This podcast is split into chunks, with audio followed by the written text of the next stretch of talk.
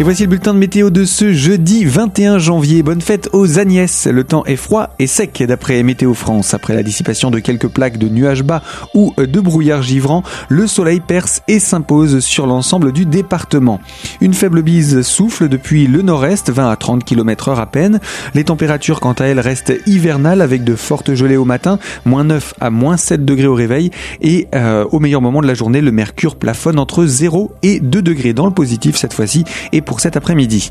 Pour ce qui est des jours à venir, le temps reste froid et sec vendredi avec un mercure toujours aussi bas à l'aube, moins 12 à moins 8 degrés au réveil, 0 à 2 degrés dans le positif toujours pour le meilleur de la journée. Une dégradation peu active euh, est prévue pour ce week-end, donnant un ciel souvent gris et quelques bruines, mais la messe d'air se radoucit progressivement. Toute l'info météo est à retrouver sur notre site internet radiocristal.org.